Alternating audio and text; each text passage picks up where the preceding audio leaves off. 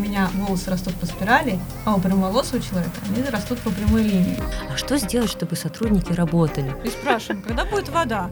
Он говорит, ну, потеплеет будет. Казалось, через две недели после начала работы, что ей противный волос. Всем привет! С вами подкаст «Бизнес по любви». Подкаст от солнечной бухгалтерии о людях, которые ассоциируют свой бизнес со стилем собственной жизни. И это четвертый выпуск.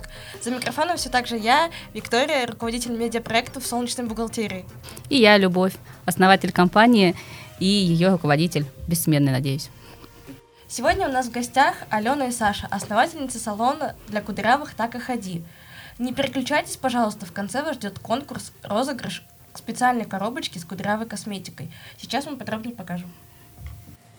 В этой коробочке собрана косметика для кудрявых волос. Также в ней Саша лично в такси, пока ехала сюда, подписала вам теплую открытку. Так что весь этот бокс с косметикой пронизан любовью до самых кончиков ваших волос.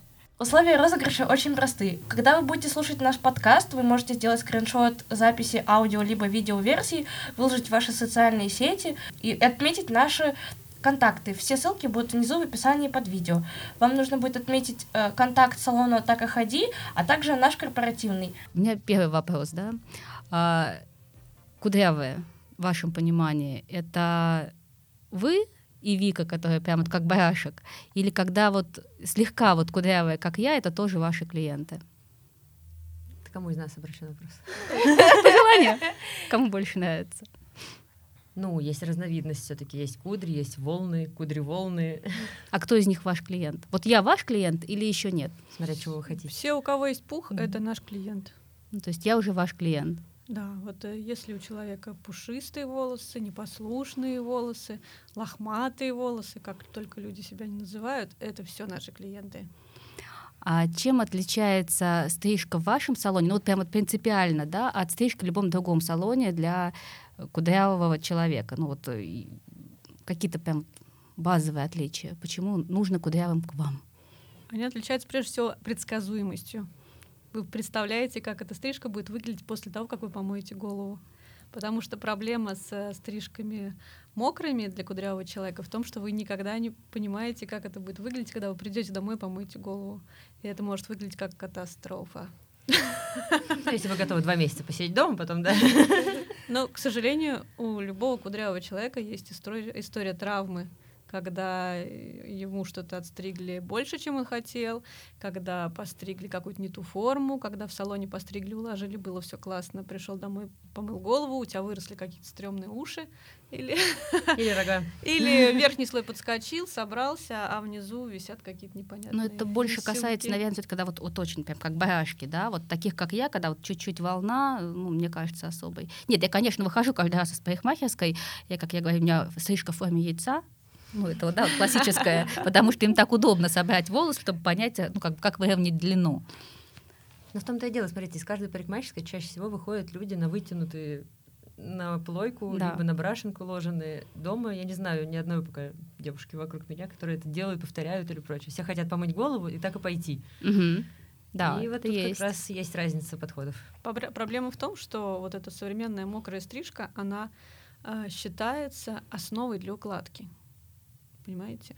То есть эм, предполагается, что вы дома каждый день будете с рашингом или с, еще с какими-то термоинструментами все это укладывать. И вы спросите любого парикмахера, он вам скажет, ну, конечно, так и должно быть. Но с, с кудрявыми это не работает, потому что я не буду, например, свою мокрую стрижку вытягивать, потому что я ношу кудри как кудри, поэтому логично стричь кудри в состоянии кудри. Угу чтобы видеть, как завиток подпрыгнет, как он ведет себя по отношению к другим слоям. Здесь подпрыгнуло, здесь оттянулось. Когда мы стрижем голову, когда мы стрижем волосы на сухую, мы видим, как эти слои э, друг с другом соотносятся. И э, парикмахер контролирует процесс, потому что самая большая травма для кудрявого человека — это отрезали больше, чем хотелось. А с кудрявыми волосами там такая история. Они растут не напрямую, как прямые волосы, а по спирали. Поэтому за год, например, э, прямые волосы отрастут на 10 сантиметров, а мои кудри за год отрастут на 5 сантиметров. Потому что у меня волосы растут по спирали, а у прямоволосого человека они растут по прямой линии. Поэтому для меня потеря длины будет больше катастрофой, чем для прямоволосого. Угу. Поэтому, когда мы говорим с кудрявым человеком про стрижку, всегда будет какой-нибудь ужасная, какая-нибудь будет всегда ужасная история со слезами, расстройствами, безумными какими-то сожалениями. Но это настоящий ПТСР. Это настоящая травма, после которой человек, там, не знаю, годами, например, не может ходить в парикмахерскую. То есть это настолько психологически человека травмирует, что это становится большой э, проблемой. Да я помню, просто у меня такая же история была, что когда я первый раз к вам в салон пришла, попала к мастеру Мише, я ему рассказала, что у меня раньше э, филировочными этими ножницами вот так вот просто делали, а у меня же очень густые волосы, и мне это было очень важно, чтобы вот эта густота сохранялась, а когда постригли, у меня там вот просто вот такой вот тонкий слой остался, я тогда еще не знала, что я кудрявая, я просто была как будто бы блондинкой, но вот с прямыми волосами. И это выглядело вообще абсолютно ужасно.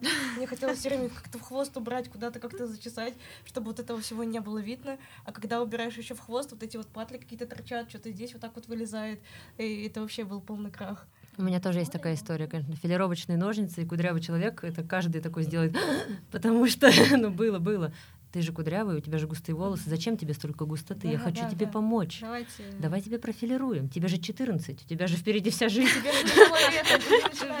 Давайте облегчим, говорит. Да.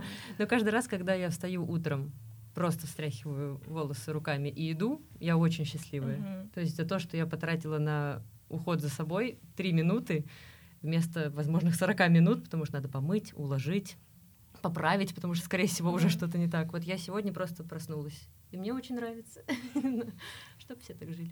Да. А сейчас у вас уже три салона, и, наверное, какой-то опыт все-таки есть. А с какими трудностями и внеплановыми какими-то событиями вы сталкивались в процессе открытия каждого салона? Можно открыть новостную новости за последние Эта рубрика называется «Этому не научный бей». Алена, перечисляй. Ох, ну сначала мы открылись в 2020 году. И мы открылись просто в разгар пандемии, несмотря на все и вся, на крах э, аренды, крах рабочей силы, в том числе вообще крах Только всего. в Петербурге разрешили где-то месяц назад работать парикмахерским, где-то в июне или в июле, и в августе мы уже открылись. Стройматериалы поднялись в цене, в цене, в цене, потому что все кинулись строить себе дома на, на карантине, mm-hmm. посидели такие, о, нам нужна древесина. И это было, конечно, то еще интересное событие. Когда мы открыли Москву через год, мы ее открыли через три дня. Подожди, подожди, ты очень быстро перепрыгиваешь. Начнем с того, что в первый же день работы у нас э, так оказалось, что нет воды. Потому что рабочие таким образом положили трубы, что они их зацементировали, и воды нет. А для того, чтобы работать в салону, нужно, в принципе, не так много. Нужно электричество и нужна вода. Но почему-то все время с этими двумя штуками что-то что происходит. происходит. Или, например, э, да, вот вода первой же зимой у нас очень сильно были сильные морозы, и салон на Съежинской, наш еще тогда первенец, единственный работающий, у нас перемерзают трубы во всем доме. Нет воды никакой. В этот момент две клиентки лежат в мойке. Мы звоним сантехнику и спрашиваем, когда будет вода. Он говорит, ну, потеплеет будет.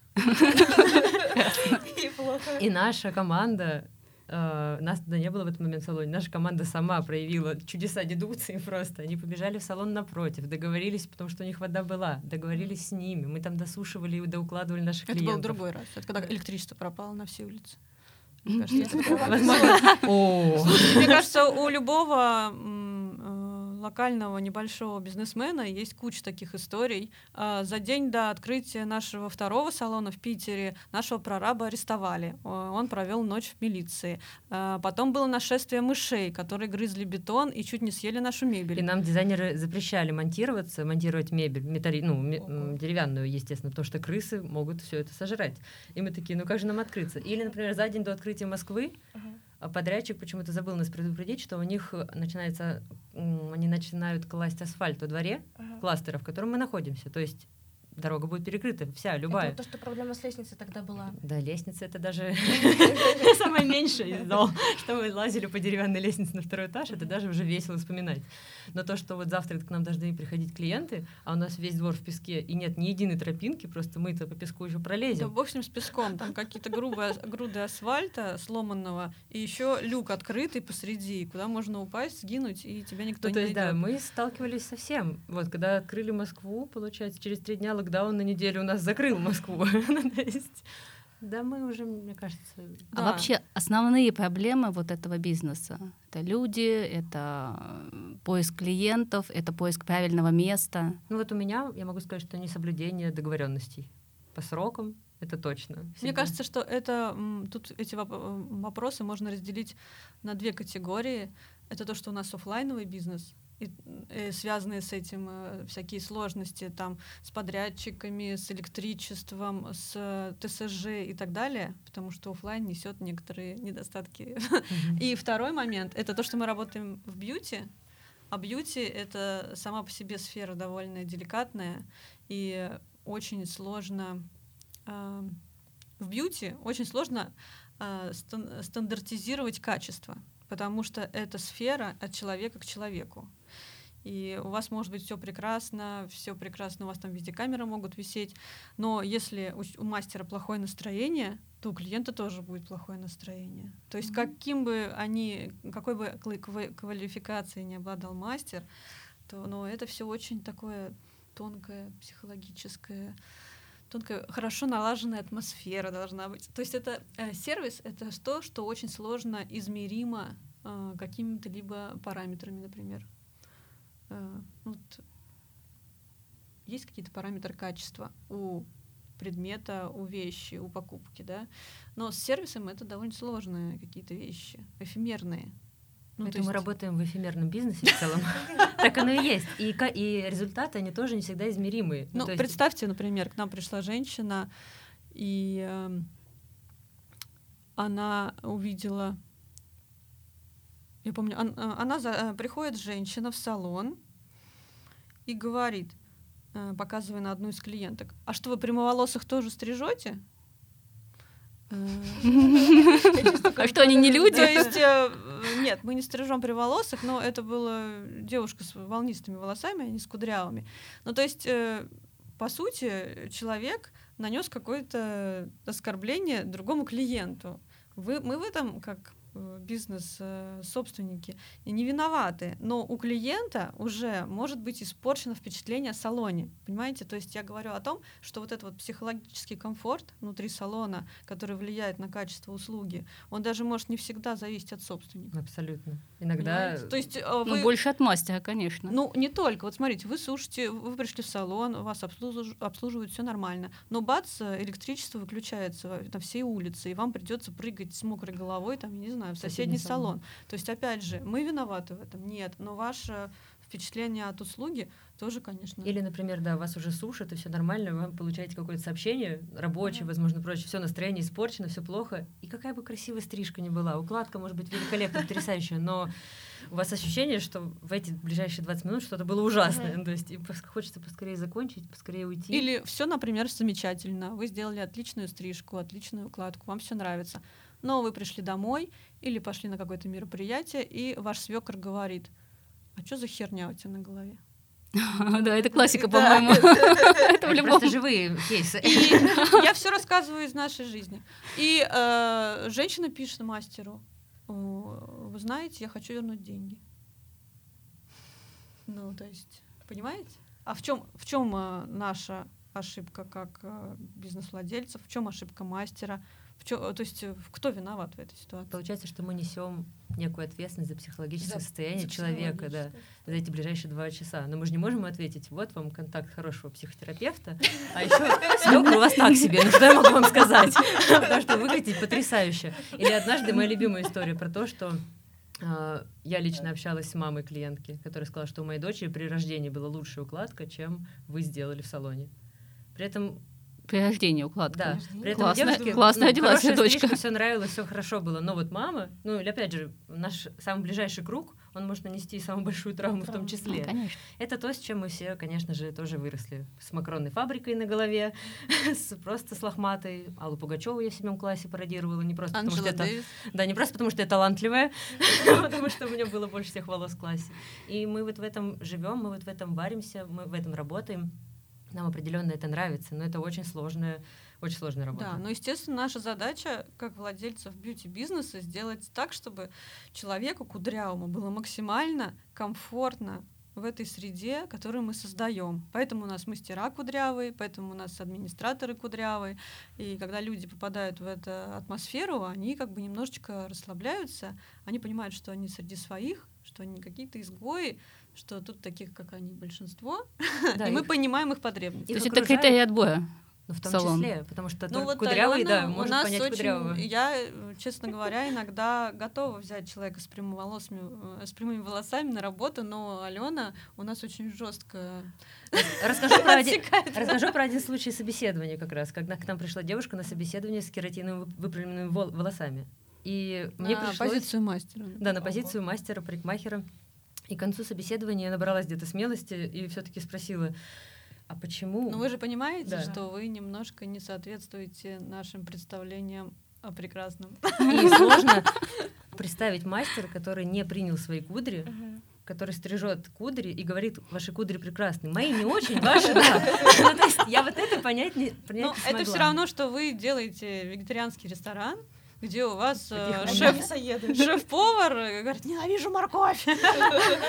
давайте, давайте побольше бифштекса. Ну, я рада, ну, что можно это? быть честной, и девушка ответила, что она не готова меняться, и это тоже прекрасно, что она не наступила себе где-то на совесть, на горло, не стала себя переделывать и страдать со своими кудрями, если ей пока что плохо еще, возможно, она когда-нибудь их примет, и это прекрасно.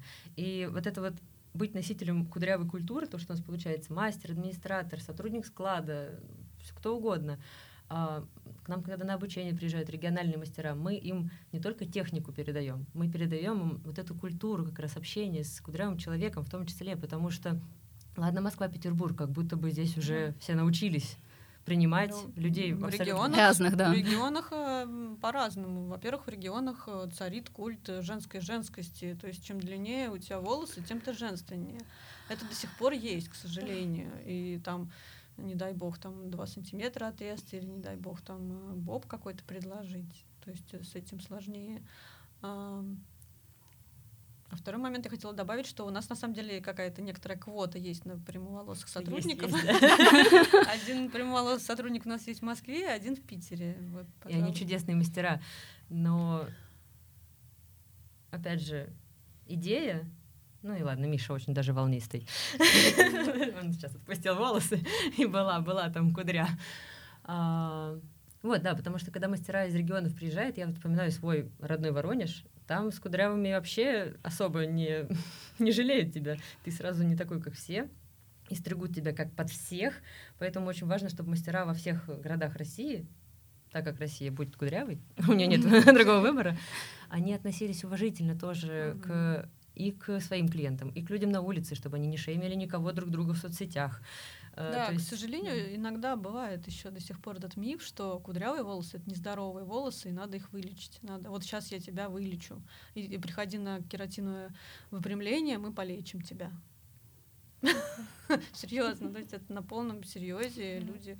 Ну, я слышала, что афроамериканцы очень многие, да, в париках ходят, потому что они очень долго пытались, вот, ну, особенно раньше, да, выпрямить свои волосы, и за счет этого просто... Так и есть, они пользовались очень долго химическими этими релаксерами, довольно жесткая щелочь, они прям с детства детей их выпрямляют. И к 20-30 годам у них уже такой ожог кожи, что там уже ничего не волос растет. нет. Там и шиньоны, парики для афроамериканской культуры это супер э, нормальная история. Например, у них есть такая тема, что в какой-то интимной обстановке чернокожий мужчина знает, что женщину можно взять за какую-то часть тела, но ни в коем случае нельзя трогать волосы. Для меня это было открытием. Я вот считала, что, что афроамериканцев там всегда вот шевелюра огромная, все там, да. Но у меня то же самое есть. Трогай что угодно, на волосы не надо, я сегодня укладывалась. Э, но сейчас э, это все меняется. Это где-то уже, наверное, с начала двухтысячных началась это, начался этот новый тренд на принятие себя, принятие своего происхождения, своей этничности, и это и в России, и в Америке, но вот именно в афроамериканском комьюнити это довольно была мощная эта волна, и они, конечно же, очень сильно изменили и э, мир э, косметики для волос, потому что сейчас в любом супермаркете американском, там Ульта или Таргет или Walmart, вы заходите, и есть огроменная секция там э, продукты для натуральных волос, natural, там, hair, и это огромные, просто огромные ряды бесконечные. То есть вы даже не можете представить, Счастье. какое огромное количество косметики, косметических фирм. То есть это не только просто линейка какая-то, а это огромные бренды с своими аудиториями, которые десятилетиями обслуживают свои комьюнити. Ну, в общем, это интересно. Да, вот как раз про косметику, потому что мы следим за вами, и вы недавно запустили свой бренд косметики. И у вас, э, что мне прям вот вообще я безумно нравится, потому что я пользуюсь вашей косметикой жирным кондиционером и шампунем, что когда открываешь баночку, у каждого есть какой-то вкус. Это либо какой-то медовый, либо какой-то, наоборот, э, цветочный аромат, что-то вот такое. Как вы подбирали вот так ингредиенты? То есть это как-то у вас производство какое-то было или как? Нет, ну ингредиенты, конечно, нам предоставляет производство, список возможных ароматов. У нас сначала было слепое голосование в команде. Мы сначала все перенюхивали, писали на бумажечках, прям кто. Запахи самый... это очень сложная история в косметике. Дело в том, что многие говорят, а давайте вы будете выпускать косметику без ароматизаторов. Но проблема в том, что если вы просто смешаете составные части любой косметического, любого косметического рецепта, то это будет пахнуть не очень. Это будет пахнуть в лучшем случае резиной. Да, Хим, химией. Да, а в худшем случае это будет пахнуть, ну, такой аптекой, э, такой вазелином, ну вот что-то такое. И это не то, что вам хочется чувствовать на своих волосах. Поэтому, конечно же, э, косми- э, запахом, ароматом косметических вот всех этих рецептов уделяется огромное внимание. По сути, шампуни, в принципе, честно говоря, один от другого не сильно отличаются. Но люди выбирают шампуни по запаху. То есть, когда ты спрашиваешь, а, а, а, а, а зачем вы купили шампунь, который вам вообще не подходит? Женщина говорит, ну он так хорошо пахнет. Ну да, когда Отпуском. ты выбираешь э, шампунь, не по шампуню, а упаковка красивая, запах, престижно, репутация у этого бренда хорошая, но тебе надо помыть голову, купи шауму. Нет, нет, нет, я пойду, я пойду выбирать этот, потому что на полочке красиво в ванной смотрится, в сторис выложим красиво будет, отмечу бренд, он еще тебя репостнет. То есть там куча всяких факторов, о которых мы не думаем в момент да, покупки. то есть это не шампунь, как голову помыть. А, а ваш целый... шампунь отличается чем-то от вот, всего остального, ну, кроме ну, запаха? Во-первых, э, наша задача была сделать косметику именно для наших клиентов, для себя, чтобы она отвечала нашим представлениям о прекрасном. То есть это косметика без силиконов, без сульфатов, то, что не, не распрямляет волосы, то, что в долгосрочной перспективе не будет накапливаться на волосах.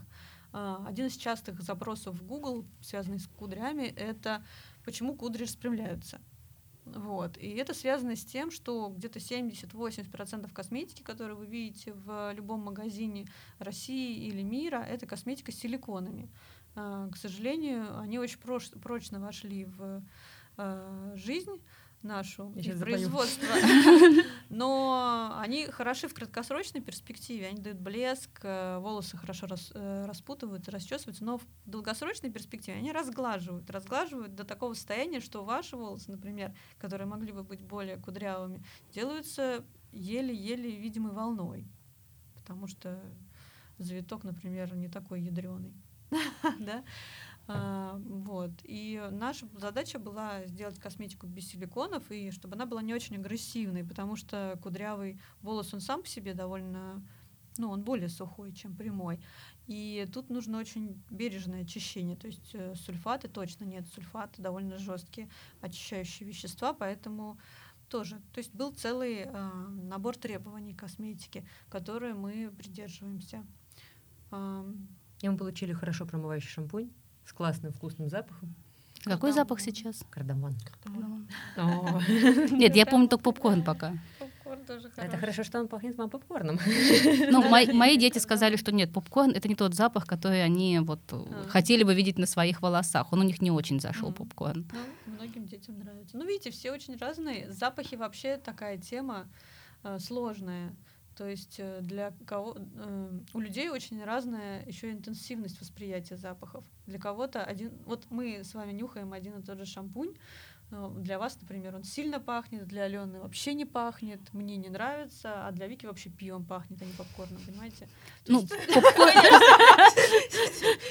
попкорн это просто еще не всегда то, что мы ожидаем услышать в запахе для шампуня, да, там, ну, что-нибудь такое свежее, может быть, цветочный, тут бац, попкорн. Как неожиданно просто вот, уже... свои ожидания еще. С этим, может быть, тоже связано. Вот я заметила, что у меня почему-то никогда нет никаких ожиданий, и меня вот любой бренд всегда удивляет, наоборот, потому что мне такое, боже, мне даже в голову это не пришло, а тут такое, ну, то есть это прикольно. Ну, сейчас есть такая тенденция в косметике, что косметика для волос, она, в принципе, повторяет путь косметики для лица, для тела, то есть одни и те же тенденции, в принципе. А, но вот сейчас есть такая, такое заигрывание с суперфудами, с едой, что косметика должна выглядеть так, что ее хочется съесть. Вот примерно такая вот история. Поэтому сейчас очень многие бренды делают э, такие баночки, которые, в принципе, выглядят как будто бы бутылочки для смузи из Или мороженое. То есть вот такая история. Да, гель для душа у нас тоже все то дынька, то маракуя, mm-hmm. это есть, mm-hmm. я замечала. алоэ, ты уже как будто алоэ наносишь. Да. да, то есть это тут тоже свои тенденции, но вот из последних тенденций э, сейчас э, американцы, например, европейцы стараются уходить от э, синтетических ароматизаторов в пользу, например, естественных, таких как эфирные масла. Но с ними большая проблема, потому что все эти натуральные ингредиенты, они довольно сильные аллергены. То есть, э, да, это классно пахнет, ну, например, для меня шампунь с эфирным маслом апельсиновые цедры, цедры это просто что-то жуткое, у меня чешется голова. А так как мы все тестируем на себе сначала, мы а. первые такие, ага, красные пятна пошли, голова чешется, зуд, ну то есть мы все это тоже прошли через себя.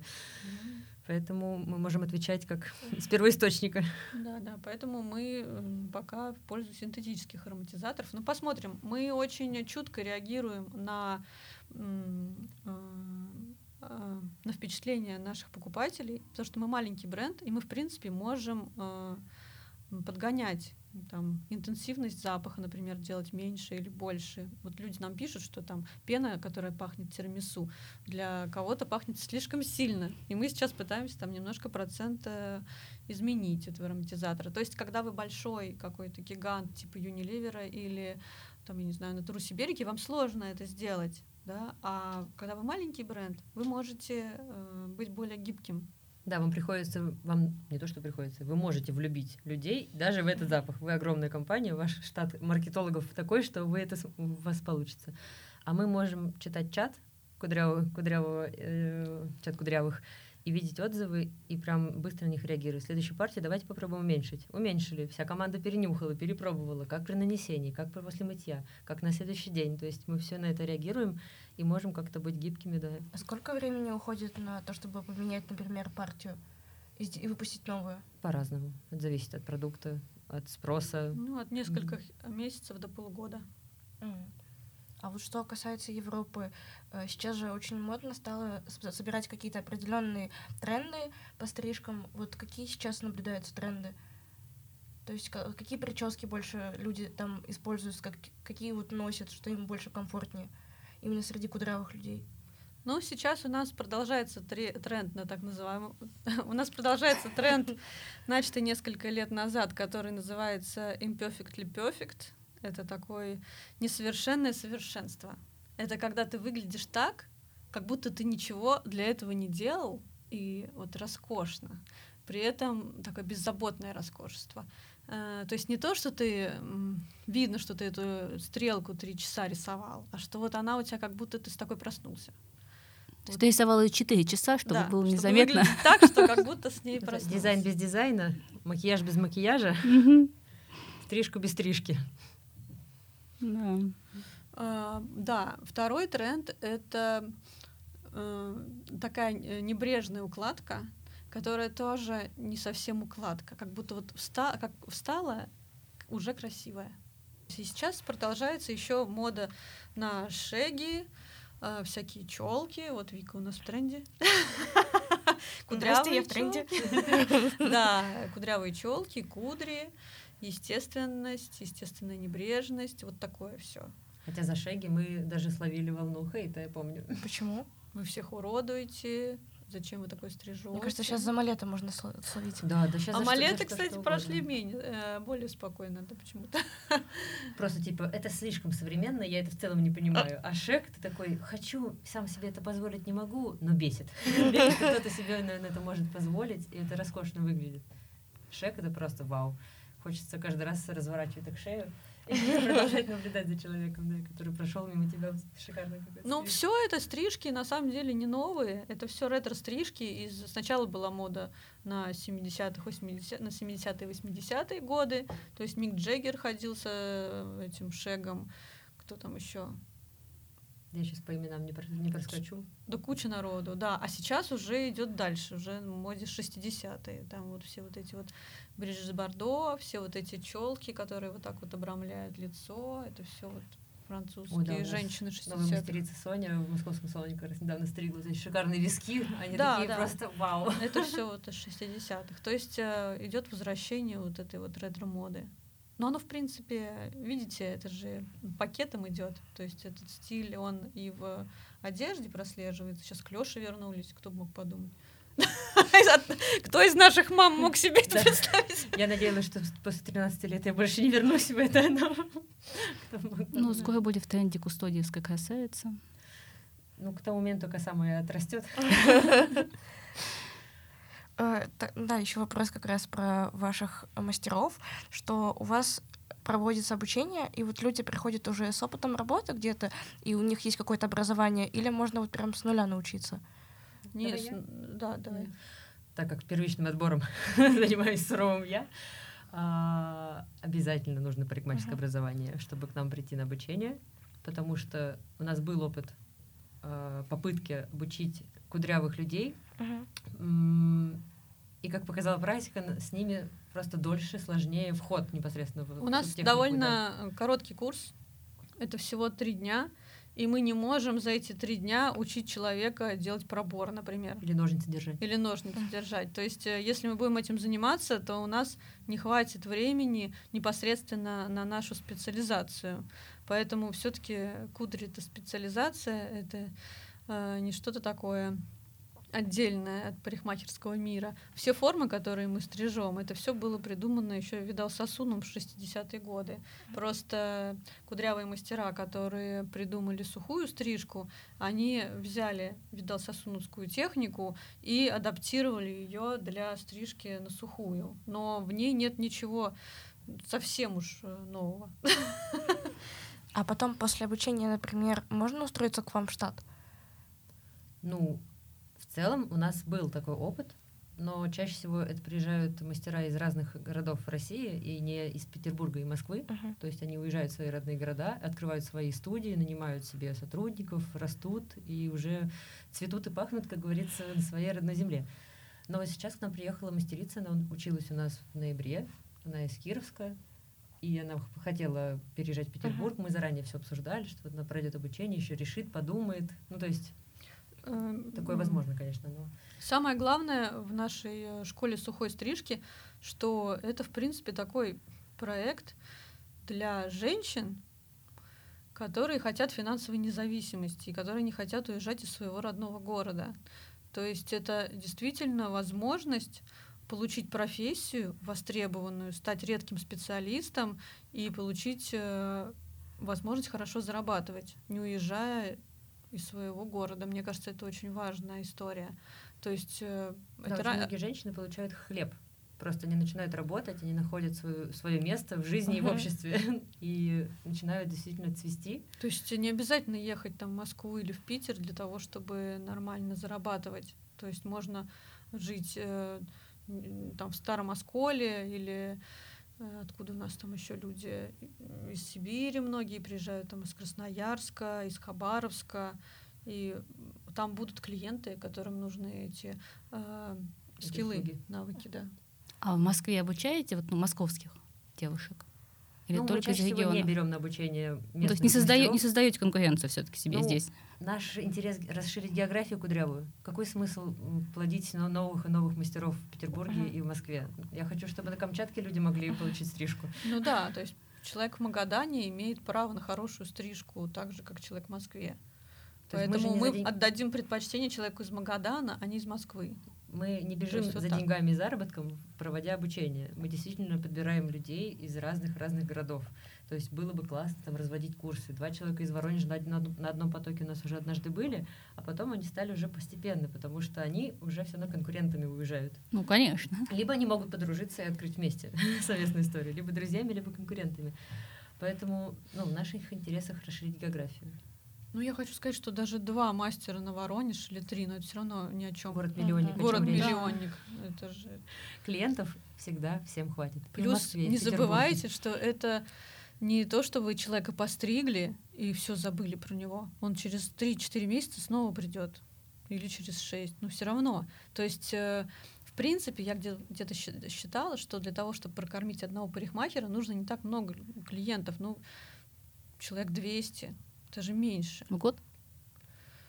Ну вот если у человека будет всего 200 клиентов, всего, э, он уже не будет голодать. В среднем мастер стрижет около 50, 50 человек в месяц. Представляете, 50. Вот берем Воронеж, там миллион. Сколько из них кудрявых? Пусть 400 тысяч, например. Ну, 50 человек сходит на стрижку в этом месяце, 50 на следующем месяце. Да. До конца жизни хватает пока что. То есть получается, значит, 100 за два месяца, значит, 150 за 3 месяца, 200 за 4 месяца, а потом начнут возвращаться те, кого вы стригли в первый месяц. Видите? У меня был как раз вопросы по поводу окупаемости бизнеса вашего.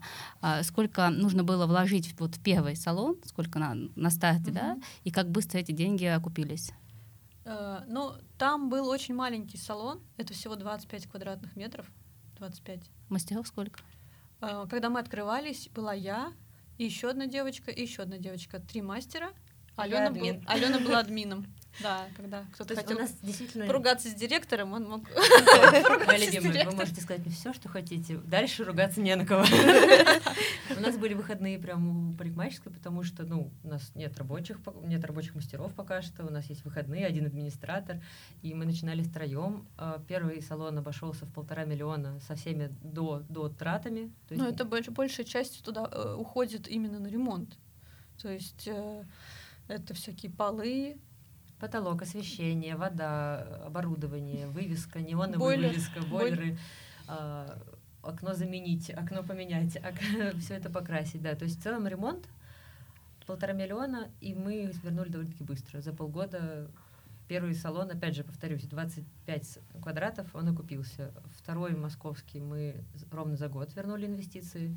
И вот третий мы ну, пока только в самом начале. Я внесу небольшую ясность, потому что вообще-то в бьюти-мире считается, что если за год проект окупается, то это очень хорошие показатели. Да. Но это случается не так часто люди, которые вкладывают, ну, опять же, видите, мы же небольшими э, мыслим суммами, потому что в Москве, например, люди открывают салоны, там, вкладывая там и 7, и 10 миллионов, или открывают не моностудии, да, а э, салон полного цикла. Тут и косметолог, и маникюр, и брови, то есть диверсифицируют свои услуги. То есть барбершопы, там, если вы посмотрите на Авито, сколько стоит бизнес, ну, и 5 миллионов, и 10 миллионов, в зависимости от э, места, от метража, э, сколько там они вложили в оборудование, в ремонт и так далее. То есть эм, у нас не очень высокие, не очень большие инвестиции потому что, в принципе, нам нужно не так уж много. Плюс мы люди осторожные, соленые, мы не берем кредиты, и у нас нет инвесторов и богатых мужей. К сожалению или к радости? К сожалению, потому что если мы говорим про бьюти-бизнес, то большинство историй — это э, деньги мужа, который э, дает их своей женщине, которая вдруг решила с чего-то, что она умеет бьюти-бизнес. А еще она да. занимается налогами, финансами и прочее. Да. И строительством. И строительством. Да, да, да. А Классика. мы же сами, Проблема в том, что мы ходим иногда на всякие вот эти вот деловые завтраки, встречи с бьюти-предпринимателями и так далее. И это довольно грустная картина, потому что люди почему-то думают, что если они покупают бизнес, они больше никогда не будут работать. Или что клиенты сами туда потекут то рекой. Есть я, а что, я еще, то есть в смысле, муж я, купил я уже мне купила, салон. Что еще должна что-то делать? смысле? Мне на работу надо ходить? А Алена зачем отлично отыгрывает все истории просто. Я же их обожаю. Просто Алена как раз ходила с этими предпринимателями встречаться. Но это просто удивительно, как люди э, мыслят себе. Может быть, это вот эти вот инстаграмные какие-то стереотипы. Сейчас же все, каждый коуч по бизнесу, отношениям и астролог в одном флаконе. И людям как-то транслируют, что бизнес это очень просто, что им можно заниматься 15 минут в день, и у тебя еще будет пассивный доход до конца твоей жизни. Ребята, ну вы же взрослые люди, почему вы верите в сказки? Ну почему еще и в инвестиции также верят? О, это наша любимая это, да, тема. Это наша любимая да, тема. У меня куча инвесторов было до февраля, что поделать. Ну, то есть где-то людям это рассказывают на всяких там э, псевдо-бизнес-курсах. Или на марафонах. Что вот вы э, вложите, вот вы сейчас откроете свою онлайн-школу, вот вы будете продавать свой успешный успех, и все как пирамида финансовая у вас, значит, будет без вас работать. Но это невозможно, это нереально. Ни один бизнес без человека не работает. Ну, опять же, если бы им рассказывали правду, то те, кто рассказывает, не заработали бы денег. Тут же ну, все понятно. Мы же все-таки за этичный бизнес. Мы ну, рассказываем. Возможно. Просто э, э, э, людям, к сожалению, продают вот эту мечту о том, что э, деньги э, в бизнесе тебе просто приносят просто так, вот без каких-либо твоих усилий. То есть не надо ничего делать, ты уходишь из найма, покупаешь барбершоп, э, и там больше никогда не показываешься. А он сам приносит, тебя просто перечисляют каждый месяц полмиллиона на карту. И Опять люди же, верят в это. Я да. добавлю, если ты покупаешь такой бизнес, ты нанимаешь грамотного управляющего, наверное, ты можешь реализовать такой вид uh-huh. бизнеса тоже. Ну, Но это тоже работа. Как С управляющим нам, надо работать. Как, э, Контролировать в первую как очередь. мне объясняли вот э, люди, с которыми я советовалась по поводу покупки бизнеса, что ни один нормальный человек э, прибыльный бизнес не продаст. Да. Поэтому, ну, ребят, о чем мы? То есть вы покупаете, а что вы покупаете? Вы покупаете просто право аренды этого метража у метро. Или этот ремонт? Ну, как бы Который... да. Или условно базу клиентов, которые сюда ходят. Ну, ну если продаете еще инстаграм. И там еще смешно пишут обычно, знаете, э, сотрудники готовы работать с новым владельцем. То есть это, знаете, mm-hmm. как это, крепостные. Деревеньку купила, и как бы крепостные парикмахеры. Души вместе с ними. Э, вот как наше помещение, когда продали ну, вместе с нами. Ну да, у нас тоже был такой э, опыт, что нас продали. Арендовали помещение, да, и ну и собственник принял решение его продать. Ну, он, э, он весной э, принял решение эмигрировать и продать все свои площади. Да. А мы уже начали ремонт. Мы уже отдали аванс дизайнеру, мы уже закупили первое оборудование, то есть мы уже миллион потратили. И такие, здравствуйте. А потом я ходила пить кофе с новым владельцем. Такая, типа, ну сейчас посмотрим, что же. Просто предыдущий дядечка, даже дедушка, был очаровательный, прекрасный. Я очень надеялась, что он меня внучки еще возьмет и как-нибудь что-нибудь подарит. А, какое-нибудь помещение. Шучу. Или нет. А, и этот опыт тоже был довольно-таки забавный. Я сейчас о нем даже не вспомнила, потому что уже так оно все прошло, и ладно. Ну, как бы все не, не, не страшно. Я на вот этом бизнес-завтраке как раз была девушка, которая купила помещение в своем же даже доме. Ей надо просто спуститься, чтобы оказаться на работе. Она не ходит, она не хочет. Она хочет, чтобы... А что сделать, чтобы сотрудники работали? Мы все задаемся этим вопросом каждый день. Что сделать, чтобы мой персонал был рабочий? Я сижу и хочу, и хочу сказать, перестаньте называть их персоналом хотя бы для начала. Ну, то есть, это же люди, ваши, ваши коллеги. Почему называете их персоналом? Ну, то есть, ей лень даже спуститься, например, с пятого этажа на первый, чтобы заниматься но ей хотелось маникюр в своем доме, наверное, чтобы свой, чтобы мастер персонально делал. То есть я могу, возможно, завидую. У нее просто есть богатый муж. Что у нее есть богатый муж, а у нас нет. А у нас пока нет маникюрного салона. Все мыкаемся по Петербургу из разных студиях. Но я понимаю, что любой вид бизнеса может быть рабочим, и все очень сильно зависит, конечно, от овнера. Ну, то есть какой ты ему задашь контур, какое направление. Если ты отдал все мужу, то, пожалуйста, найди в этом тоже позитив, наслаждайся тогда своей жизнью, но не стоит прибедняться и клянчить тогда какой-то несчастный, я не знаю, там, не знаю, что то как работать с налогами. Да не знаю, заплати ты денег и успокойся. Но хотя бы перестань сеять, что это легко, просто, купите за полтора миллиона готовый бизнес в своем доме или еще что-то такое. А вы считали у себя в бизнесе э, точку окупаемости месячную? Сколько вам нужно, например, клиентов в месяц, чтобы пришло, чтобы вы вышли в ноль? Да, мы с первого раза сразу прикинули, сколько нам нужно клиентов. Но, опять же, одно дело посчитать, другое дело испытать это на, в реальности, сколько дошло, а сколько из них действительно заплатило. То есть там первый месяц мы поняли, сколько нам нужно людей, чтобы сработать в ноль. Мы сработали даже небольшой плюс. И каждый раз, э, так как у нас предварительная запись все-таки на услуги, мы можем примерно просчитывать, как, на что мы рассчитываем в этом месяце. Вводя нового мастера, мы же понимаем, сколько у него будет смен, сколько человек он может подстричь. Мы знаем, у него есть определенное время его услуги, определенное количество людей в день. Умножаем на количество смен. Мы можем все это посчитать. То есть у вас есть управленческий учет, в общем-то, выстроенный. Да. А в чем? У нас что, Excel? Нет, мы с первого дня ведем ДДС-очки. У нас все есть pnl Мы все молодцы, котики. И у нас растет даже наш маленький как это, экономический закуток, да, уже появляются в нем дополнительные люди, потому что мы сами не справляемся уже даже итоги сводить, концы с концами итоговые сделать итоги года, посмотреть, проанализировать расходы. У нас уже появляются специально обученные люди, которые нам в этом уже помогают. Это Excel? Ну да, наша таблица. Нет, ну, мне просто интересно. Нет, Можно разных вести, ноутбук, поэтому я спрашиваю. И я очень рада, что у нас все в Google Docs, потому что я ничего не потеряла. То есть наша работа не потратила, не потеряла ни одной цифры, потому что у нас все онлайн, все защищено и все хорошо. А как, ноутбук жалко, конечно. Какие основные показатели отслеживаете? Вам могу открыть показать? Нет, ну мне просто вот, вот на вскидку. Какие они для вас важны? Ну, для кого-то это важно отслеживать количество отказов да, или отрицательных отзывов. Для кого-то это только прибыль, для кого-то это средний чек. То есть в, в каждом бизнесе очень разное.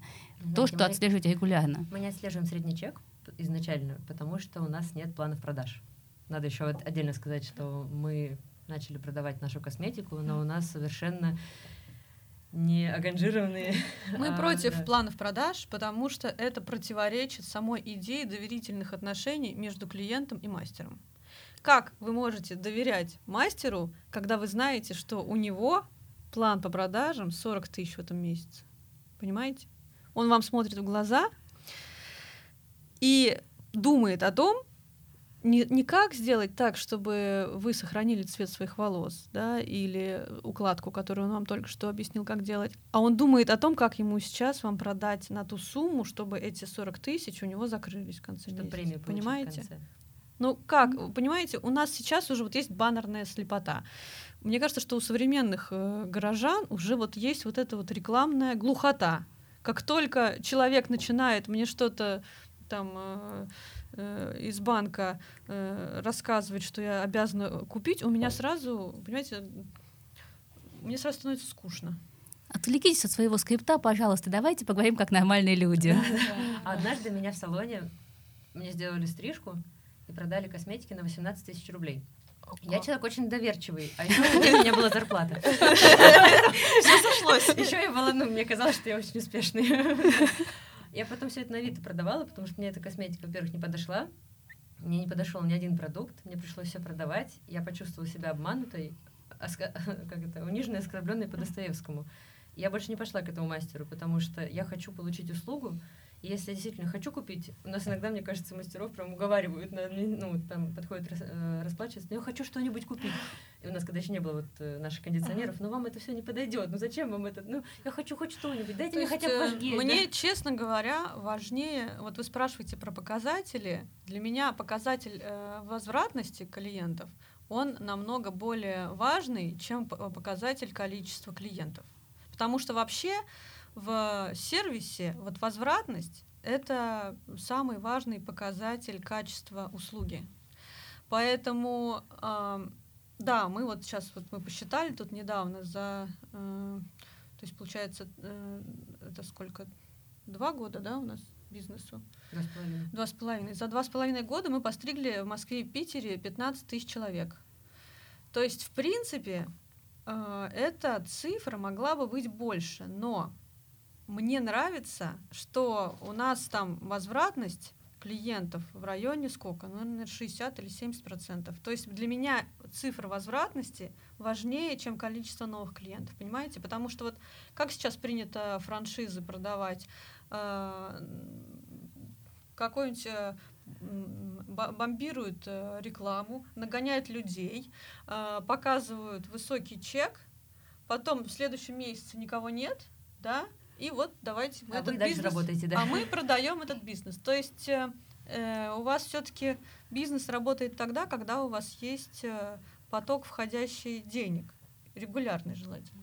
Да, мы, у нас в целом есть своя CRM, система, в которой видно все по клиентам, как там называются спящие, не спящие, неприходящие, заснувшие, пропавшие. То есть а, сейчас у нас появилась Даша, наша бренд-менеджер. Как мужчины прям. Да. Пора напомнить о себе, да? Спящий мы... мужчина, То есть мы эту всю аналитику ведем. Там прекрасно видно продажи по услугам, отдельно продажи по товарам, то есть сразу высчитывать себестоимость. То есть сейчас, чтобы заниматься бизнесом, даже MBA уже получать не надо. То есть ты считать уже сам даже можешь не уметь. В телефоне калькулятор можешь не открывать. Программы все считают сами. Ты просто нажимаешь нужный период и смотришь, что же там посчитано. Поэтому у нас есть определенные планы по выручкам, но это не планы по выручкам, а это чтобы мы следили, что вовремя закрывались окна, ну, кто-то отменился, заболел, улетел или еще что-то, чтобы мы это место заполнили кем-то, потому что у нас есть лист ожидания, люди хотят попасть там на стрижку, а вдруг это именно тот самый день, и чтобы мастер два часа не сидел вот так, не кукуя, в ожидании своего клиента на подоконнике. То есть у нас есть определенная работа с новыми, в том числе, клиентами, мы все это отслеживаем, и это показатели. Мы больше я вгрызаюсь в расходы как раз, больше слежу за расходами непосредственно, как они растут, на что влияют, ну, то есть почему мы потратили здесь столько, здесь вот столько, на что это повлияло. Потому что наш заработок мы уже посчитать можем легко. Мы довольно-таки стабильно работаем, практически не меняя команду или количество людей. То есть можно из месяца в месяц примерно понимать, на что мы можем рассчитывать. А вот расходы могут э, меняться в зависимости от ситуаций, от рынка, от косметического рынка, там еще от разных-разных э, вещей. Вот, поэтому, мне кажется, мы больше на расходы смотрим. Я еще хотела спросить вот про работу с клиентами. Допустим, ну, вы все знаете, ну, или мастер сам знает, что клиент к нему приходит там раз в три месяца. Вот прошло три месяца, и клиент, вот он сейчас должен прийти, но не пришел. Вот э, звонит ли мастер, либо там администратор этому клиенту, интересуется ли, почему он не пришел, либо не звонит ли он и предлагает э, назначить на ближайшее время посещение, так как время уже, ну, пора встретиться. Или Какими вот мы еще занимаемся сейчас, У меня просто да? был вот личный мастер, он именно так и делал. И я понимала, что это настолько круто, то, что он мне там как раз полтора месяца писал, говорил, что ты знаешь, а тебе вообще пора. Я говорю, точно, мне же уже пора.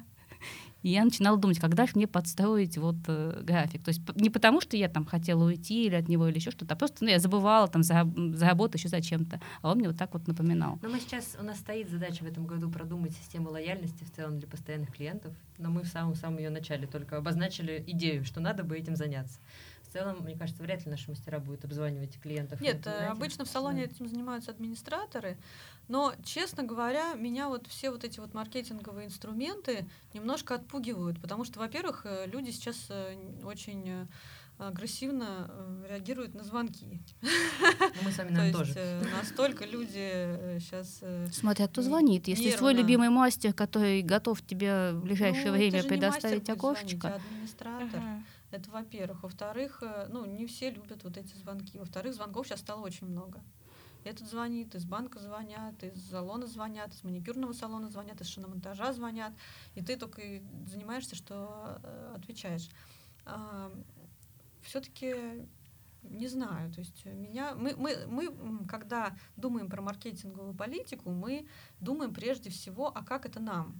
Вот если бы мне звонили, мне было бы это комфортно или нет? могу сказать по себе, что мне не нравится это, когда мне из салона маникюрного пишут. Когда вы придете, когда вы придете, вам Я пора. Абсолютно согласна с Сашей. Мне недавно написал как раз в WhatsApp, обычно WhatsApp у нас для таких как раз переписок с салонами красоты. А, Алена, мы заметили, что вы записываетесь обычно раз в полтора месяца. Как раз прошло 45 дней. Не пора ли записаться на маникюр? Я написала, пожалуйста, перестаньте мне писать эту рассылку, я запишусь, когда я смогу. Uh-huh. Ну, то есть, когда мной пытаются манипулировать и управлять моим графиком, мне становится неприятно. Поэтому я согласна, что я сама, вот я вижу свои ногти, я же их каждый день вижу, я понимаю свои потребности, и я запишусь тогда, когда надо. Когда меня мной пытаются манипулировать вот такими штуками, я чувствую, что я уже не управляю своей жизнью, и мне становится неприятно. Поэтому, если мне нужно подстричься, я несу ответственность за себя сама. Я не хочу передавать эту ответственность администратору, мастеру, маме, подруге, чтобы мне кто-то напомнил, что мне пора к косметологу или на стрижку или еще что-то. Хочется самой принимать такие решения. У меня трагедия, на самом деле, с мастером. У меня умер мастер, ему было 40 лет, и он умер ну, на операционном столе. Я а просто перитонит. Не, не спасли. Перитонит. Вот. Ну, я не знаю, аппендицит там или что это было. Ну, то есть ну, это, это воспаление какое-то, да. Вот. Его не спасли 40 лет, и я просто в шоке, потому что я не могу найти такого мастера. Обалдеть. Ну, потому что это идеальный был для меня мастер. Сейчас стригусь там в другом месте, mm-hmm. мне не нравится, я по себя шиплю, но я понимаю, что я не знаю найти такого мастера. Это Ужас. Прям... Просто я в том смысле, что когда э, вот с колористикой, мне кажется, это немножко другое, потому что они действительно могут вам сказать, что там типа корни-то уже отрастают. Ну, то есть примерно, Пора, не там, пора, да. да. Ну, мне больше написал, или, полтора месяца прошло, мне тебя вообще ждать? Или ты позже mm-hmm. планируешь? Ну, видите, мне кажется, что когда вот мастер-клиент, это такой, видите, мастер, наверное, на себя работает он. Ну да. Да, это тут немножко отношения. другие. Я поэтому спросила, мастер, не администратор, да. а именно мастер. Ну, а тут, э, смотрите, тут, мне кажется, довольно сложно э, мастеру, когда салонная история, э, получается, что мы же, то есть получается, что мастера не будут же сами вот эти вот записывать клиентов. То есть это немножко другая история. То есть э, тут же админ этим занимается, это его прямые обязанности. То есть тут немножко о других э, числах идет речь. Мастера идут работать в салоны, чтобы не заниматься да, записью, записью, расчетом, привлечением клиентов. Реклама. Они хотят приходить, творить и уходить. А вопрос про мастеров. Ну, я, я просто знаю в обычных салонах, что очень часто происходит ситуация, и у, у моего мастера раньше был свой салон, и он из-за этой истории вообще отказался от такого бизнеса и дальше начал работать на себя. Что приходит очень много мастеров, которые пришли, 3-4 месяца у вас поработали, наработали базу, и вместе с этой базой славно пошли работать самостоятельно. Вот с таким сталкивались или у вас нет? Не, у нас довольно специфический бизнес. Э, если от нас уходил мастер, то это, скорее всего, было по обоюдному решению, чаще всего нашему, что мастер не соответствует нашим представлениям э, там, о профессионализме или там каком-то уровне. Вот. Э, я знаю, что это довольно распространенная в бьюти-среде история, но тут еще такой момент, что мастеру в салоне должно быть комфортнее, чем одному. Я, когда начинала э, работать кудрявым мастером, я работала одна, сама на себя, снимала место в бьюти-коворкинге и в Москве, и в Питере, и, честно говоря, это довольно некомфортное существование. Начнем с того, что бьюти-коворкинги — это как коммунальная квартира. А, то есть э, ты не туда положил расческу, ты не там помыл тарелку, и тебе обязательно выговорят за это. То есть ты не находишься в своем собственном э, помещении, ты не у себя дома. Ну, это да. А, это во-первых. Во-вторых, когда ты работаешь э, сам на себя, ты варишься в собственном соку, и ты в какой-то момент упираешься в потолок, ты не растешь. То есть ты делаешь годами одно и то же, клиентам нравится, к тебе ходят люди, у вас вы, они уже начинают ходить к тебе не потому, что ты хороший мастер, а потому что ты человек хороший, и ты знаешь, как э, зовут всех их внуков и детей. Может, детей покрестили друг другу? То есть э, часто у мужчин такое бывает, э, ты спрашиваешь, ну, плохо тебя стригут, к кому ты ходишь? Я к Паше хожу. А почему ты к нему ходишь? Ну, я уже 10 лет к нему хожу. Ну, плохо тебя стрижет. Не, ну, Паша нормальный, и я к нему ходить буду дальше. У нас такие, правда, есть.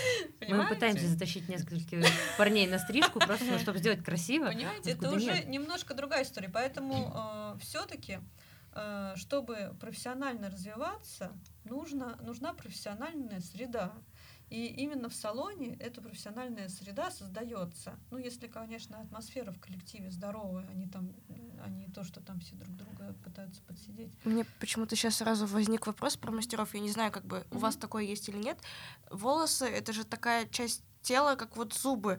Бывает, что человек учится на эту профессию, и как бы он все хорошо, он уже мастер, классно, а когда он сталкивается вживую что с зубами, что с волосами, он такой нет, мне это неприятно, ну, я не хочу. вот. Почему-то подумала, что так может произойти, да. Ну, э, у нас один случай был действительно в самом-самом начале, когда мы только-только открылись, у нас работала девочка, и оказалось через две недели после начала работы, что ей противны волосы. Она бегала мыть руки во время стрижки и прочее. Ну, мы поговорили, естественно, приняли решение, что, ну, продолжать работать совместно мы не можем. Открылась фобия, что поделать. А у нас Аира, наша мастерица на зубную технику, она ничего, и волосы потом перешла. И с зубами поработала, и с волосами, и все ее устраивает. То есть у нас мастера, да, у нас, если к нам приходят работать, мы берем на работу только тех, кому хочется работать именно в нашей команде. Именно в команде, да. То есть э, тут такой момент, что все-таки люди, бьюти-мастера, они все-таки делятся на э, волков-одиночек, и на таких более Статных компанейских овечек. ребят.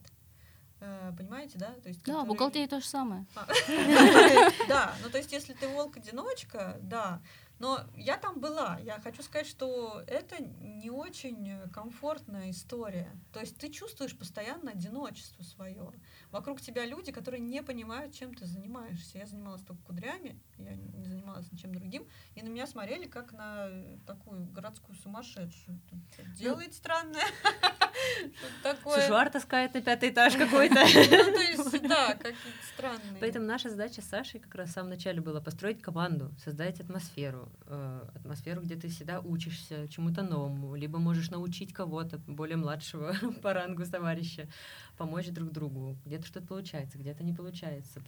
Поехать на классный корпоратив в Карелию, чтобы уехать все вместе в палатках и кататься на ну, сапах. Да, Это... отвечая на ваш вопрос э, про людей, которые уводят базу, мы э, эти вещи проговариваем уже на этапе собеседования. То есть какие у человека ценности.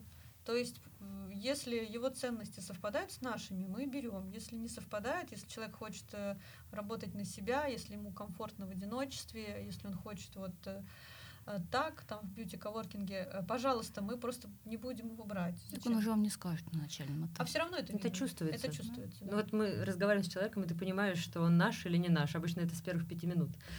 Потом мы обычно еще предлагаем человеку подумать, и написать на следующий день, чтобы он переспал ну, с этой мыслью. Потом стажировка. Да, на этапе стажировки уже тоже очень многое становится ну, да. понятно. То есть как человек относится к волосам, как человек относится к кудрявым людям, комфортно ему, некомфортно, ну, интересно, неинтересно. Потому что тут такое, такая история, почему еще большинство наших э, мастеров кудрявые, потому что им это интересно, потому что они и в свое свободное время будут в этих банках разбираться, в косметике, тестировать что-то, экспериментировать. Ага, эту часть головы я помазала этим, эту часть этим, ага, как она высохла, как на следующий день. Понимаете, прямоволосого парикмахера очень сложно э, увлечь этим, увлечь он не может это и понять. объяснить, что это важно. Потому что прямоволосые парикмахеры, они говорят, ну а к чему такой перфекционизм? Она же вот так тряхнула Или, а за чего вы два часа с ней сидите? Я за час все это сделаю. Это такой вот. Да, да. да, это я слышу. Это я уже слышала.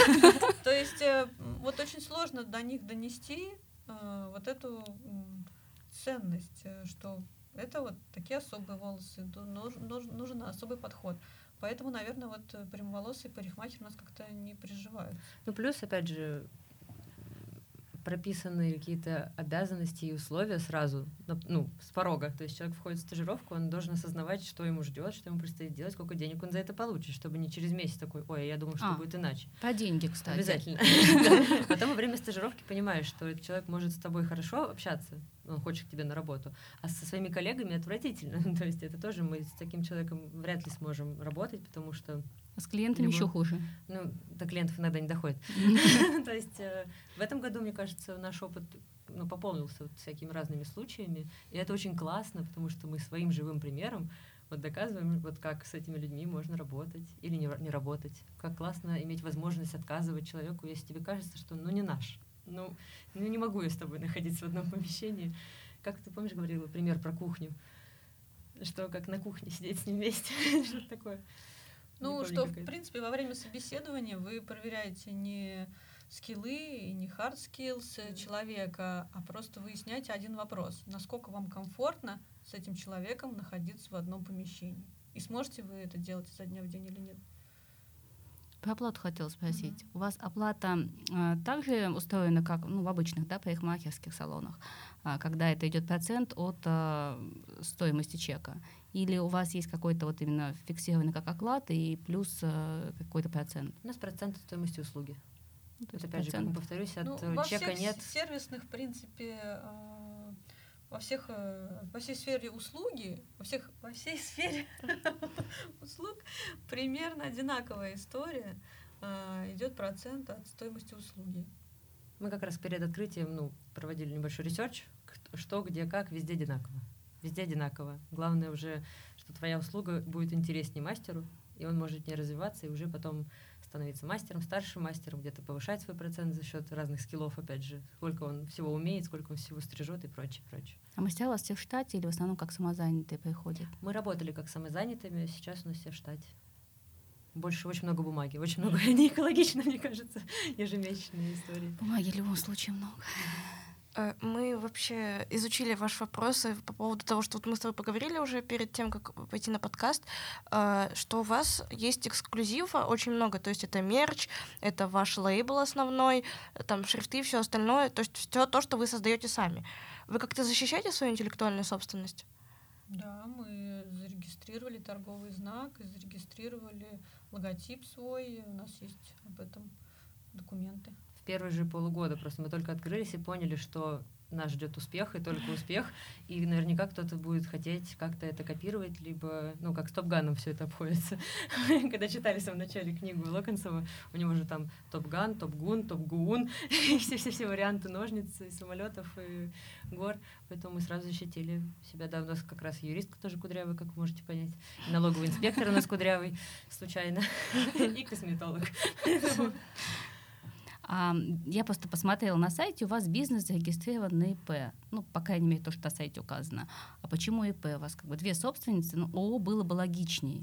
И можно как-то это поделить. А ИП — это же, в общем, какая неделимая сущность для бизнеса. Мы нас, двигаемся, мы к, этому, двигаемся да. к этому. То есть все-таки это будет ООО и в пропорциях, mm-hmm. и в долях. Просто у нас есть очень много разных у нас есть косметический бренд, который непосредственно Саша делала косметику с Organic Kitchen, с Натура Сиберикой договор. То есть это определенный ИП. Определен... Это мое ИП. Да. То есть э, есть непосредственно салоны деятельность, пока что на мое ИП работает. Но мы в целом двигаемся в сторону ООО. У нас классный бухгалтер.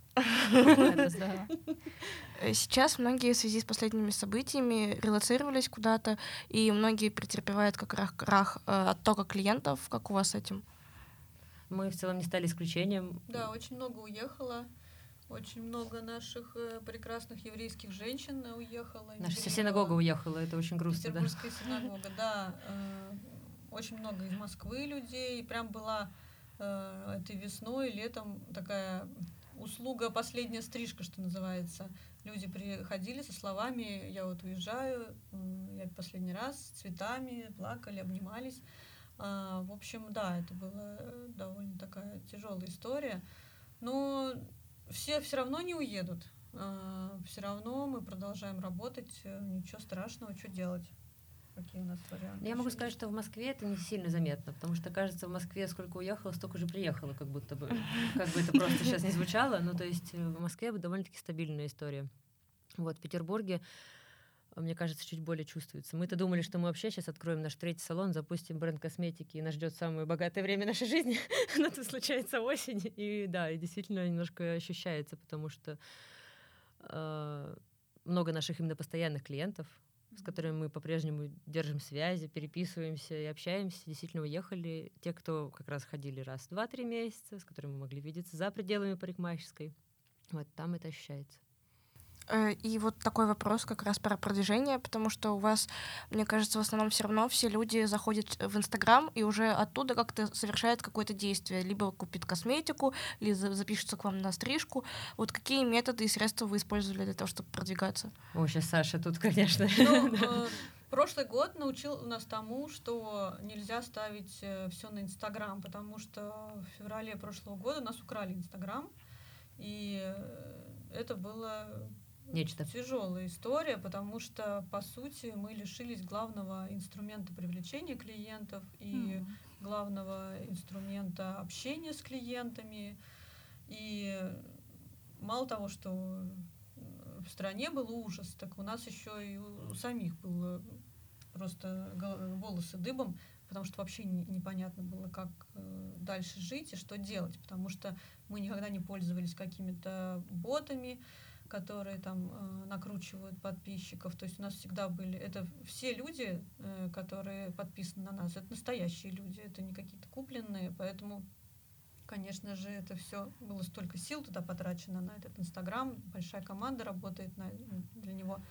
Поэтому этот год и эта история научила нас тому, что делать ставку только на Инстаграм это очень опасно, тем более сейчас в нынешнем положении, когда непонятно, что его ждет. Поэтому э, в этом году мы решили диверсифицироваться. То есть у нас всегда была крепкая телеграм-комьюнити, там больше 30 тысяч подписчиков в моем телеграм-канале «Так ходи». У нас э, э, сейчас мы начинаем работать над своим собственным сайтом. Вообще это очень смешно что в 2023 году вернулись такие маркетинговые инструменты, о которых маркетологи с 1999 года как бы уже и не помнят. Типа рассылки почтовые, э, сайты. будем отправлять. Нож, ножками сходите. Сайты, скоро флайеры, действительно, у метро люди... Лошади будут раздавать. Люди в костюме лошадей будут раздавать. Ну, то есть это очень странно, что действительно сейчас какой-то назад в будущее происходит. И мы поняли, что действительно надо диверсифицироваться, и сейчас мы в этом направлении двигаемся. Мы стряхнули пыль с нашего YouTube-канала, потому что выяснилось, что очень многие люди привыкли получать э, видеоконтент через YouTube, и там действительно э, кто-то смотрит, что-то спрашивает, комментирует. Э, ну, это удивительно. Но, но сейчас э, Reels да, Инстаграм хочет, чтобы мы танцевали, пели. Да, поэтому сейчас Reels является основным э, э, источником новых э, подписчиков. Но будем пробовать все. Мне кажется, что самое главное, чему нас научил прошлый год, это тому, что нужно адаптироваться. Нужно быстро меняться и находить что-то новое. Нельзя вот так просто сесть и сказать, ну, журнал Космополитен закрыли, все. И нас закроют. Теперь пойду на пенсию. Ничего больше писать не буду, читать тоже. Ну, да. то есть, э, хорошо, журнал Космополитен закрыли, там, что-то открыли, там, это ушло, это пришло. Все равно какие-то варианты есть. Телеграм-каналы люди читают, в телеграм-чатах сидят. Там э, какие-то удивительные feedback этих маркетинговых писем для меня это рассылок, для меня это просто шок, что люди реально читают почту. И ждут. Вот это полный привет, вы знали, да? Ну, я, я из тех, кто не читает, меня слишком их ну, много, да, поэтому у меня обратная бы, картина. Да, что контента сейчас дофига, и э, оказывается, что вот мне люди говорят, ну вот вы знаете, на самом деле, вот я люблю читать, вот, пожалуйста, пишите письма. Вот у меня контентная э, гигиена прям есть, я отписываюсь от всего. Приходит письмо, я такая, ага, подписали, отписываюсь. Но есть несколько рассылок, которые ты просто такой вот, оставлю. Вот вам пример. Красиво же. Или там где-то промокод лежит, ну пусть, ну пусть он меня дождется, я что-нибудь кому-нибудь буду покупать или еще что-то. Да, я тому пример. По мне вообще все маркетологи могут на меня тесты ставить. Я последний шанс купить, последний час скидки. Это я. Потом не нужно, но зачем? Я абсолютно согласна с Сашей. Э, все коучи сейчас кричат, что выживают адаптирующиеся. Не те, кто самые умные, не самые, самые богатые. сильные, не самые, да, слабые. А наши а... бизнесы, опять же, научили нас адаптироваться, быстро принимать решения. Сейчас этого нет, но что мы можем придумать сейчас, чтобы закрыть этот вопрос, а потом мы придумаем, что с этим делать. То есть нам сейчас надо получить воду, получить дорожку до салона. Да, мы работали раньше на американской косметике, мы сидели на ней, как на наркотической игле. Ну, то есть э, феврале все поставки из Америки, из тех интернет-магазинов, на которые мы полагались, они полностью были прекращены. Мне написали очень вежливое письмо, там, вы из России, идите к черту. Что у вас не та национальность. Да, то есть такой, а ничего, что я, ну ладно, окей. Э, ну хорошо, значит, мы стали производить э, свою косметику, мы ускорились в этом направлении. Мы стали возить искать... из Финляндии. Мы стали там возить из Финляндии, да. Мы стали э, пытаться какие-то там э, стайлинги покупать какими-то другими способами через каких-то пересыл, пересылок. Ну, то есть, э, получается, все время... И все находятся в том же самом положении. В какой бы сфере вы ни спросили, у всех те же самые проблемы. Изменение логистических цепочек, изменение, э, диверсификация маркетинговых инструментов. То есть э, народ э, суетиться. На прошлой неделе я встречалась с представительницей аутентики, как раз мы общались вообще про косметический рынок, выяснилось, что она работала до марта в Велле. Как бы я вообще в целом фанат Веллы, все про Веллу знает, а это, ну, как бы, и вот, и такой, вау, Вот живой Белла пример. Ушла. Да, Белла ушла. Человеку пришлось тоже перепридумывать свою жизнь, быстро переходить в другой бренд, изучать, понимать. Главные что... парикмахерские школы ушли. Там Тони энд Гай, теперь не Тони энд Гай, там Pivot Point, теперь не Pivot Point. То так есть... он ушел или он поменял, поменял наименование? Ну, я так понимаю, что происходит все то же самое, что и с другими организациями. То есть э, материнская международная компания говорит, что мы не хотим иметь ничего общего. То есть идет отпочкование, и они, видимо, какой-то придумывают новый бренд, видимо, с той же самой командой команды или нет. Интершарм теперь у нас иншарм, да? Или как-то, ну, в целом. То есть, э, да.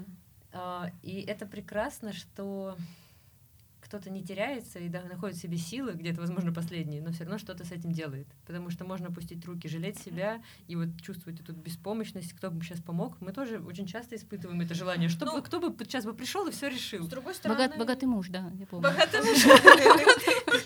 Но с другой стороны, слушайте, ну в любой стране мира делать бизнес это такое себе. Да даже не делать бизнес. Казалось бы, вот наемный сотрудник в Фейсбуке. Но вспомните, сколько в Фейсбуке тысяч человек э, уволили в этом году. Или там Airbnb. Или... То есть никто не застрахован. То есть мы живем сейчас в таком сильно меняющемся мире, где вот найти какую-то кормушку и у нее сидеть больше не получится. К сожалению. Ну или к счастью. Даже богатый муж может, к сожалению, умереть или, или уйти к другой, женщине, или бедной женщине помогать другой. Эмигрировать в Стамбул, как мы видели в этом году. Все что угодно может произойти действительно, и построить сильную команду, сильный бренд, и развиваться в этом сейчас для нас, мне кажется, самый главный вот приоритет, потому что наша команда и то, что у нас есть сейчас, мне кажется, это самая большая ценность, вот, что у нас получилось вот выстроить за вот эти два с половиной года профессиональные. И какой у вас грандиозный план на 23-й год? Россия будет кудрявая, да? Ну, мы скажем про фестиваль, я думаю, сейчас. Да, мы очень надеемся. Ой, у нас эксклюзивный контент. Как я сейчас мы сможем провести кудрявый фестиваль летом 2023 года. Это офлайн мероприятие, которое Э, цель которого выйти за пределы нашего небольшого кудрявого мира и заявить о себе громко. Вторая цель — консолидировать всех кудрявых предпринимателей России. А волнистых тоже? Да, обязательно. А, консолидировать предпринимателей кудрявых, которые занимаются кудрявой косметикой, производством аксессуаров, там шелковые наволочки, резинки. То есть э, рассказать, что вообще-то мы существуем, и нас много, и, в общем-то, нам есть что предложить. Нам есть что предложить, есть что рассказать, есть о чем поговорить. Очень классно э, встречаться с единомышленниками и делиться своими какими-то хаками в том mm-hmm. числе. То есть хочется поговорить с кудрявыми предпринимателями, потому что уже существует ну, ряд брендов, можно да, десяток насобирать. Очень хочется с ними дружить, очень хочется вместе развивать эту историю. Не конкурировать, а дружить и усиливать друг друга. Для этого проводят как раз такие, мне Плюс кажется, Плюс кудрявый бизнес сейчас все-таки в России в таком зачаточном состоянии. Да, количество кудрявых раст... Э, район... Э, количество кудрявых салонов растет, но все равно для 140 миллионной страны это ну, смешно, сколько там, пять этих э, ну, мы, салонов. Мы всех знаем лично. Пока вот мы всех знаем лично, мне кажется, есть куда расти. То есть это очень забавно, да. А, дальше, да, мы будем развивать наш интернет-магазин, потому что это было довольно-таки стихийное, запуск косметики непосредственно осенью, очень хотелось успеть к Новому году, очень хотелось, ну, сами понимаете, что такое декабрь, а, что да. такое все эти подарки, и мы, мы наконец-то... конечно да. же, расширим линейку кудрявых средств, к 8 марта успеете? Не знаю, не буду загадывать, потому что производство это всегда сложный процесс, не, не всегда от нас зависят сроки. Э, очень э, хочется и для волнистых людей сделать какие-то продукты, не только для кудрявых, потому что волнистых людей в нашей стране большинство, как вы догадываетесь. Вы наше все. Опора, надежда, будущее. Вот. Мы сейчас даже собираемся снять себе впервые настоящий офис потому что мы э, открывали третий салон с офисом и складом, такие, вау, у нас будет офис. Но мы в первые две недели из него выросли сразу, просто запустили туда несколько человек и поняли, что, а, вот так выглядит рост. Ну, то есть у нас довольно-таки грандиозные планы по усиливанию команды, а, по, я бы так сказала, более грамотному распределению как раз задач Вот у нас появился бренд-менеджер, вот у нас есть менеджер интернет-магазина, вот у нас появится менеджер по продажам. Ну, то есть мы хотим более устойчиво сделать те позиции, которые уже есть. Не бежать, сломя, сломя голову, побеждать, захватывать новые территории или еще что-то, а привести в порядок уже то, что работает, чтобы оно действительно классно работало, и тебе не нужно было контролировать каждый день. Ну как вот, а сделано, а это, а сейчас, а он, а она, а они. Ну, то есть перестать быть голчонком вот этим, а действительно заниматься уже какими-то новыми интересными задачами. Я тут просто придумала, пока вы сказали про фестиваль, я думаю, прикольное название «Нашествие кудрей». Раньше был рок-фестиваль «Нашествие», а сейчас «Нашествие кудрей». Такой заменяющий. Ты, это патент выпиши, да, франшизу им потом выдашь? А, конечно, да, чтобы нам тоже что было. Да-да-да. Я помню наши правила комиссии, мы все собираем со всех. Э, у нас есть такой стандартный вопрос, который мы задаем всем нашим гостям, поскольку вы все бизнесмены, бизнес-вумены супер-мега заняты и супер-мега крутые, и живете этим бизнесом, но наверняка у вас есть что-то, чем вы занимаетесь помимо бизнеса, то есть это какое-то хобби, либо другое какое-то дело и увлечение. Вот расскажите нам. Алена поет в хоре. Я пою в академическом хоре, прости господи, 10 лет. И сейчас пошла на вождение, чтобы уже стать взрослой девочкой и получить права. А, это очень тяжело, это требует очень много времени, заниматься спортом три раза в неделю, ходить на хор три раза в неделю, ходить на вождение три раза в неделю, еще учить английский. И порой к концу недели я могу плавать, конечно, но потом случается мой психолог, и мне становится, конечно, чуть-чуть легче. Вот, но хор, да, это, наверное, самое смешное хобби, необычное. Раньше, когда я устраивалась на работу и говорила, что я пою в хоре, это было всегда безоговорочное «да». Такая интересная личность. Так что, хор, лети, я тебя люблю. Она просто из Питера, там все такие. Я когда приехала пить с утра. Я когда переехала из Москвы в Питер в 2019 году, э, ну, я, естественно, общаюсь э, с людьми, с которых стригу. Я вот поражалась, я думаю, в Москве вот такого не было, что вот ты стрижешь человека, он там днем в офисе работает, а вечером у него класс флейты, например. Или вот он, значит, э, там работает днем где-то, а, а вечером у него там, не знаю, курсы бариста. Ну, то есть как-то очень затейливо люди живут в Петербурге. То есть в Москве как-то все попроще. Там, я не знаю, спортзал максимум. И новый барчик. Ну, открывается новое какое-нибудь место. По какому-то шаблону все идут, да. Ну почему шаблон? Нет, просто действительно по-другому. Ну, то есть э, здесь столько всяких классных мест открывается, что ты хочешь успеть по ним походить. Может быть, в Петербурге так все локально, что такое, ну, это я в пятницу успею, а сегодня я схожу на гончарный круг все таки В Питере там, да, люди на гвоздях стоят там в 5 утра. Итак, это наша классная, любимая фирменная коробочка, где написано, что твои кудри тебя еще удивят. И в ней как раз три наших продукта, которые точно удивят любого кудрявого человека, не обязательно женщину, может быть и мужчину, может быть ребенку, который еще не определился. Это можно вырезать. Там наш классный шампунь с запахом кардамона как раз, который мы так обожаем. Наш бестселлер — это пена для бомбического объема с тирамису, который мы тоже обожаем. И да, и кондиционер, нежирный кондиционер для волн и кудрей с запахом пломбира, который я хочу съесть каждый раз, когда мою голову. Может быть, Это мы не будем разыгрывать? Поделим. Он, он тает э, на твоих волосах, и это все классно. Вот. Внутри, помимо косметики, есть небольшая открыточка с нашим посланием. То, что когда Саша написала этот текст, я ехала в такси, прочитала и, и заплакала. Настолько он меня тронул. Вот, ну, ну, это, да, сюрприз для того, кто выиграет эту коробочку. Я почему-то хочу стать сейчас не ведущей, а подписчиком. А там будет заметно, загиб будет видно. Вот, поэтому, да, мы привезли подарочек из Петербурга. Пожалуйста, выигрывайте, забирайте. Спасибо большое. Супер эксклюзив у вас вообще. И пусть все закрутится, как говорится. Спасибо, Алена и Саша, за то, что пришли к нам в подкаст. Нам было очень интересно вообще узнать про салон Так ходи, про кудрявых мастеров, про клиентов. Мы вообще словили столько матчей с друг другом. Наши бизнесы, мы такие думаю, у нас же так же. У нас же все точно так же. Как мы вообще все так Вообще, в принципе, в бизнесе, мне кажется, в любом э, примерно одинаково все. Ну, то есть э, я работала и в IT-компании, и в медиакомпаниях. В принципе, если э, бизнес-оунер как-то по-человечески относится к сотрудникам, то это и чувствуется дальше. А если в компании такая токсичная атмосфера и авторитаризм, то, к сожалению, это и на конечном продукте, и на отношении к клиентам тоже сказывается. То есть это такая история, где все взаимосвязано. Вот. Но мы все-таки за новый подход к бизнесу, за этичный бизнес, за этичное отношение к сотрудникам, клиентам, вот, за какую-то честность. И побеждает команды, конечно. Очень классно делать э, сильную команду, потому что это и нам в первую очередь тоже надо. Мы, Саша, очень командные игроки, ну то есть очень классно окружать себя единомышленниками и вместе расти. Команда всегда сильнее, чем э, один человек. То есть вот эти вот, если вы посмотрите на крупных там известных в России стилистов, парикмахеров, у них не больше одного салона.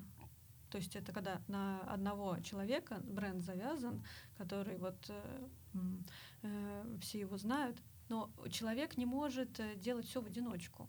То есть невозможно открыть второй, третий салон, когда ты один. Невозможно заниматься производством косметики, если у тебя, если ты один. Все-таки сейчас время партнерств, время женщин, время сильных женщин, You время женщин-партнерш. Да, я каждый раз говорю, а это Саша, моя бизнес-партнерша. Я думаю, глупо звучит, бизнес-партнерка, не поймут. Бизнес-партнер, вы что, женаты? У нас куча было недопониманий. Ты говоришь, это Саша, у нас совместный бизнес. Я хочу сказать, что на самом деле мы бы, конечно, не достигли того, что мы достигли за два с половиной года. Люди за два с половиной года успевают только на окупаемость выйти с одним салоном, а тут у нас больше всего удалось достичь, э, если бы мы действовали в одиночку. Вот это вот точно. Дорогая я команда. абсолютно уверена, что если бы я одна все это открывала, я бы до сих пор работала бы на себя одна, но, может быть, у меня была бы ассистентка, все. Я тебя люблю. Ну, а я Алену как-то постригла. Как вы понимаете, я болтала всю стрижку. вот. Поэтому, дорогая команда, если ты слушаешь этот подкаст, мы вас тоже очень любим. да, вы наше все. Команда все-таки усиливает, потому что как бы тяжело не было в этом году, какие бы страшные мысли и время мы не переживали, вот эта мысль о том, что у тебя 30 человек, которым, э, которых нужно обеспечить работой, которых нужно как-то замотивировать, которых нужно обнять, успокоить, поддержать. поддержать. Mm-hmm. Эта мысль заставляет тебя вставать и идти на работу. Ну да, они в тебя поверили. Ну, то есть, да, вот э, вы говорите, как бы вот э, человек возьмет и уйдет э, в другой салон или на себя. Но когда человек чувствует такое отношение, он тоже хочет что-то делать э, взамен. А когда к нему относятся как к персоналу, и собственница даже не может спуститься э, но это обычная история не, не по, я поняла, задела очень. Это история не по как бы людей, которые давно с вами работают. Это история про людей, которые вот только пришли, именно с этой мыслью они приходят. Это Но они тогда и не, дальше не пройдут. Ну, я понимаю, что задела очень. Нет, это не то, нет, не то, что задела. Просто это действительно довольно часто в бьюти-бизнесе и пугалка, и тревога. А, и, в общем-то, история, которая случается. Вот.